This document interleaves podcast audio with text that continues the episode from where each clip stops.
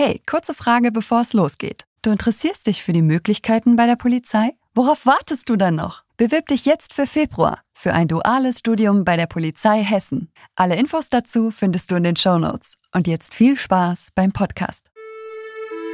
Hey, ihr da draußen, sperrt die Lauscher auf. Willkommen bei Kugelsicher, dem Copcast der Polizei Hessen. Kugelsicher. Hallo und herzlich willkommen. Hier ist Kugelsicher, der Copcast der Polizei Hessen. Mein Name ist Kerstin, ich bin von der Nachwuchsgewinnung und heute in Vertretung für Marc für euch am Mikro. Bei mir ist heute erneut, und das freut mich besonders, Kriminalrätin Nicola Hahn von der Hochschule in Mülheim. Hallo Nicola. Ja, hallo. Wir haben uns heute nochmal getroffen, um das Thema Vernehmung ganz allgemein zu besprechen. Es war ja immer schon mal so ein bisschen angerissen in den anderen Folgen rund um das Studium, aber es ist ja so ein wichtiger, großer Bestandteil in unserer Arbeit, so dass wir gesagt haben, wir wollen diesem Thema einfach nochmal eine eigene Folge heute hier widmen. Ja, Vernehmung, die meisten kennen es aus irgendwelchen Grimmis, aus dem Fernsehen, irgendwo, es wird immer wieder darüber gesprochen. Aber was ist das eigentlich wirklich? Und da bist du die Fachfrau ähm, dafür und da freuen wir uns sehr, dass wir dich für heute gewinnen konnten. Ja, wo soll ich anfangen? Was ist Vernehmung am besten? Was ist Vernehmung? Ja, dann fange ich so an, wie ich in den Studiengruppen anfange. Vernehmung ist, wenn ich Straftaten aufklären will. Das heißt, ich bin hier im sogenannten repressiven Bereich, das heißt in der Straftatenverfolgung. Ich möchte Zeugen hören, ich möchte Beschuldigte hören. Das ist Vernehmung. Ich bin eine Amtsperson, also es kann auch nicht jeder irgendwo aus der Nachbarschaft eine Vernehmung durchführen, sondern das ist tatsächlich an die Funktion auch gekoppelt. Es ist daran gekoppelt, dass eben es um Straftatenaufklärung geht. Und dann müssen natürlich auch bestimmte Regularien beachtet werden. Und das, das Interessante ist, das, was in den Krimis läuft unter Vernehmungen, in der Realität nahezu alles unverwertbar wäre, weil zumeist die rechtliche Belehrung nicht stimmt. Genau, wir haben ja eine strikte Vorgabe, wie wir eine Vernehmung zu beginnen haben. Ähm, und das ist ja auch völlig gleich dann, ob ich jetzt eine Vernehmung mache für irgendein kleineres Delikt. Ich sag mal, mir ist irgendwie der Geldbeutel, die Handtasche abhanden gekommen oder ob ich dann im Bereich eines großen Kapitaldelikts einfach bin. Das ist für uns ja im Prinzip zunächst mal dasselbe Vorgehen. Es gibt natürlich dann noch unterschiedliche rechtliche Rollen, die man dann haben kann. Äh, vielleicht magst du da noch mal drauf eingehen, wie sich das unterscheidet. Ja, wir haben zwei Rollen, die in der Vernehmung eingenommen werden können. Das ist einmal der Zeuge, das heißt derjenige, der ja zu einer Straftat eines anderen etwas sagen kann, der unter Umständen auch selbst durch die Straftat betroffen ist. Dann ist er ein Opferzeuge oder Verletzter, aber letztendlich vom rechtlichen her ähnlich. Bis auf die Opferrechte gehen wir vielleicht dann auch noch mal drauf ein. So und dann habe ich als anderen Part den sogenannten Beschuldigten. Und anders als man so draußen oft glaubt, ist der Beschuldigte nicht der Täter, sondern es gibt gewisse Anhaltspunkte dafür, dass er die Tat begangen haben könnte. Und die Vernehmung bezieht sich dann darauf, nicht nur Belastendes herauszufinden, sondern ihm auch Gelegenheit zu geben, Entlastendes vorzubringen, damit wir dann anschließend auch im Zusammenhang mit Zeugenvernehmungen, mit Ermittlungen, mit Spuren eben den Sachverhalt aufzuklären. Jetzt gehen wir mal ganz in die Anfänge so einer polizeilichen Laufbahn. Das muss ich alles irgendwie im Studium erstmal lernen. Also ich komme ja nicht und kann einfach vernehmen. Viele können natürlich gut schreiben, weil sie von der Schule kommen, weil sie da natürlich ganz, ganz viel schon gemacht haben. Aber ist ja bei uns doch schon mal was ganz anderes. Wie geht das dann im Studium los? Wie werde ich darauf vorbereitet, dann zukünftig in den Praktika, aber natürlich dann auch hinterher im Dienst entsprechend Anzeigen aufzunehmen und dann auch die Vernehmungen dazu zu machen? Anzeige ist schon ein sehr interessanter und wichtiger Stichpunkt, denn im Rahmen der Anzeigenaufnahme, was ja wirklich auf jeden Polizistin und Polizistin zukommt, mache ich dann auch entsprechende Vernehmung des Anzeigenerstatters, der Anzeigenerstatterin. Und da muss ich dann eben die wichtigsten Grundkenntnisse schon haben. Das heißt, schon im ersten Semester werden hier im Rahmen der Anzeigenaufnahme erste Inhalte vermittelt, aber noch sehr global. Der Fokus liegt da insbesondere dann auf Opferschutz. Das wird dann intensiviert im zweiten Fachpraktikum sozusagen, aber auch in der praktischen Ausbildung, die dann in der Bereitschaftspolizei erfolgt.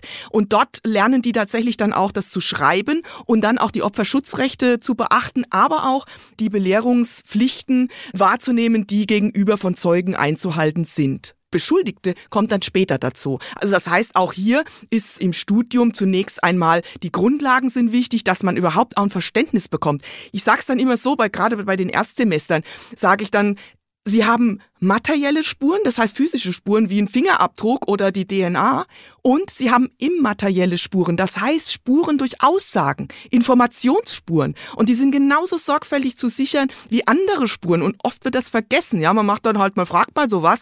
Aber es geht tatsächlich darum, diese Aussagen als Spuren zu sehen und dann natürlich auch die rechtlichen Rahmenbedingungen einzuhalten. Und da ist ganz zentral eben die Belehrung.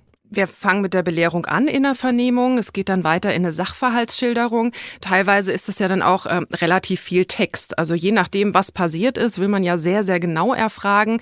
Also auch da kommt ja so ein praktischer Aspekt einfach dazu. Ich muss relativ viel tippen können und muss das natürlich auch irgendwie in einer gewissen Zeit hinbekommen, weil mein Gegenüber, je nachdem, in welcher Rolle, natürlich jetzt auch nicht stundenlang da sitzen soll. Gibt es auch da praktisch irgendeine Unterstützung? Ja, also das wird erstens mal wird es ja geübt auch praktisch und dann natürlich auch in den Praktika, wenn die rausgehen, dann soll es auch dann entsprechend geübt werden. Aber wir machen es auch in der Fachtheorie schon. Das heißt, indem ich zum Beispiel so eine Vernehmung mal auseinandernehme und sage, aus welchen Aspekten besteht die überhaupt. Und da gibt's die ganz große Säule am Anfang, das ist so die Einführung der Rechtsrahmen. Da geht es auch darum, nicht nur um die Belehrung, sondern auch um eine Atmosphäre zu schaffen, in der überhaupt eine Kommunikation möglich wird. Und da geht es nicht darum, irgendeinen einzulullen oder oder so, wie man das dann draußen in den Krimis manchmal sieht, sondern tatsächlich eine vernünftige Kommunikation, die auch darauf ausgerichtet ist, dass ich zwar zugewandt bin, aber auch kritisch bin. Ich muss nachfragen und das gilt für beide. Das gilt nicht nur für Zeugen, sondern auch für Beschuldigte. So, dann habe ich den ganz großen Bereich der Fachlichkeit, der Sachlichkeit, wo ich tatsächlich dann den Tatbestand auch eruieren muss. Und hier ist angesprochen worden, ja, wir haben eine Verpflichtung bei Zeugen zum Beispiel, die reden zu lassen was oft in der Praxis dann nicht gemacht wird. Die werden sehr schnell unterbrochen, dann wird nachgefragt. Aber es gibt vom Gesetzgeber die klare Anweisung, Zeugen haben das Recht, erstmal im Zusammenhang zu erzählen. Nun ist richtig, wenn ich das protokollieren muss, das so nicht geht. Und jetzt, um auf das Thema Unterstützung zurückzukommen, da gibt's beispielsweise im Bereich des aktiven Zuhörens da kann man ja nonverbal oder aber auch mit nichtssagenden Dingen wie hm und ja und wie war weiter und so weiter, kann man ja jemand dann animieren, nochmal was zu sagen. Und ich plädiere dafür diesen freien Bericht, wenn man ihn protokollieren muss. Ja, ich hoffe ja, dass die Technik da voranschreitet und das nicht mehr im Protokoll nötig ist. Aber wenn man es muss, dass man denjenigen wirklich reden lässt, dass man sich zurücklehnt, einfach mal sagt, lass denjenigen oder diejenige doch einfach mal erzählen. Die reden ja nicht stundenlang, sondern das wird ein, relativ kurz sein, aber lass denen diesen Raum. Und dann in einer zweiten Phase zusammen mit demjenigen das dann aufzuschreiben unter Verwendung beispielsweise solcher nonverbalen Aufforderungen doch noch zu erzählen oder mal eine relativ leere Frage mal zu stellen, ja, wie ging es weiter, was hatten Sie noch mal gesagt und das dann aufzuschreiben und dann haben Sie eine Chance, wenigstens einigermaßen das, was gesagt wurde, ins Papier zu bekommen. Und danach frage ich danach, weil es werden immer Lücken da sein, es werden Dinge da sein, die nicht genannt wurden oder die ich noch mal nachfragen muss und das mache ich dann danach. Das heißt, mein Appell ist auch an die jungen Kolleginnen und Kollegen, das zu trennen. Das heißt zu sagen, ich lasse den erst mal reden und schreibe dann gemeinsam mit demjenigen oder derjenigen das auf auf. Ja, und das ist so ein kleiner Tipp. Und ich hoffe allerdings, dass äh, gerade die jetzt angefangen haben, bis die mal rauskommen, dass wir tatsächlich so weit sind, auch das vom Gesetzgeber mittlerweile äh, durchaus geforderte technische Verfahren, also Audio, audiovisuelle Vernehmungen, dass das immer mehr umgesetzt wird, weil das nimmt uns natürlich diese Schwierigkeit dann weg. Und würde uns auch Zeit ersparen. Ja. ja, wir haben im Moment das Problem, obwohl es nirgends im Gesetz so steht, aber dass halt sehr oft noch eine 1 zu 1 Abschrift gefordert wird. Und da kann man sich natürlich vorstellen, selbst eine Vernehmung von 20 Minuten, wie lange man braucht, um das abzuschreiben, ja. ja. was dann meistens vor Gericht nicht mal gelesen wird. Also das kommt dann noch dazu. Und solange das so ist, gibt's da Vorbehalte. Ich glaube, wenn das mal wegfällt, wenn man sagt, ich mache eine Zusammenfassung und sag vielleicht, wo wesentliche Dinge sind, sag vielleicht auch die Minute dazu in der Aufnahme, dass es dann vielleicht äh, eher auch eine Akzeptanz gibt und wenn natürlich die Technik dann auch stimmt. Das heißt, wenn auch der Schutzpolizist im Streifenwagen die Technik hat, eben sowas dann zu machen. Wir waren jetzt viel im Studium. Ähm, da ähm, fängt es natürlich dann klein an, langsam an, üben und in den Praktika dann Learning by Doing, wo man das Ganze dann entsprechend umsetzen kann. Man geht raus nach den drei Jahren Studium, ist ganz gut schon mal vorbereitet, aber dann geht's natürlich richtig los. Die viele Kolleginnen und Kollegen entscheiden sich dann irgendwann in bestimmte Richtungen zu gehen Auch ähm, das haben wir mitbekommen. Es gibt ja danach noch weitere Vernehmungsseminare, an denen du auch zum Teil ja mitgewirkt hast, also wirklich für die fertigen Kolleginnen und Kollegen. Was hat das auf sich? Also eigentlich denkt man ja, das Studium ist abgeschlossen und die können das jetzt irgendwie alles, den Rest lernen sie auf ihrer Dienststelle, aber dem ist nicht so. Also da gibt's ja noch einiges mehr. Also es ist so, dass es natürlich auch Fortbildung in äh, Vernehmung gibt, aber den jungen Kolleginnen und Kollegen wird halt erst einmal schon gesagt, ihr habt im Studium theoretische Grundlagen gelernt und jetzt müsst ihr erstmal praktisch das auffüttern. Äh, das ist auch das, was ich immer sage. Wir können hier nur die Grundlagen mitgeben und dann kommt der Übungspart. Also die müssen Vernehmungen machen, die müssen sich mit Menschen auseinandersetzen, die sehr unterschiedlich ticken und nicht immer äh, brav und lieb sind. Und damit muss man kommunizieren und das kann man nur, indem man entsprechend die Theorie dann eben immer wieder in der Praxis äh, übt. Und deswegen werden wahrscheinlich sehr, sehr wenige überhaupt in die Gelegenheit kommen, äh, gleich nach dem Studium schon wieder eine Fortbildung zu machen ja, hat ja auch durchaus Zeit, wenn man dann erstmal geübt hat. Aber dann im weiteren Bereich ne, ist es ja dann auch, je nachdem, wo ich mich eventuell spezialisiere, wo ich mit äh, bestimmten Opfer- ähm, oder Tätertypen zu tun habe, dass es dann entsprechend nochmal auch Vernehmungsfortbildungen gibt, wo ich mich dann auch später ja. noch weiter qualifizieren also das, kann. Äh, hat beides nebeneinander seine Berechtigung.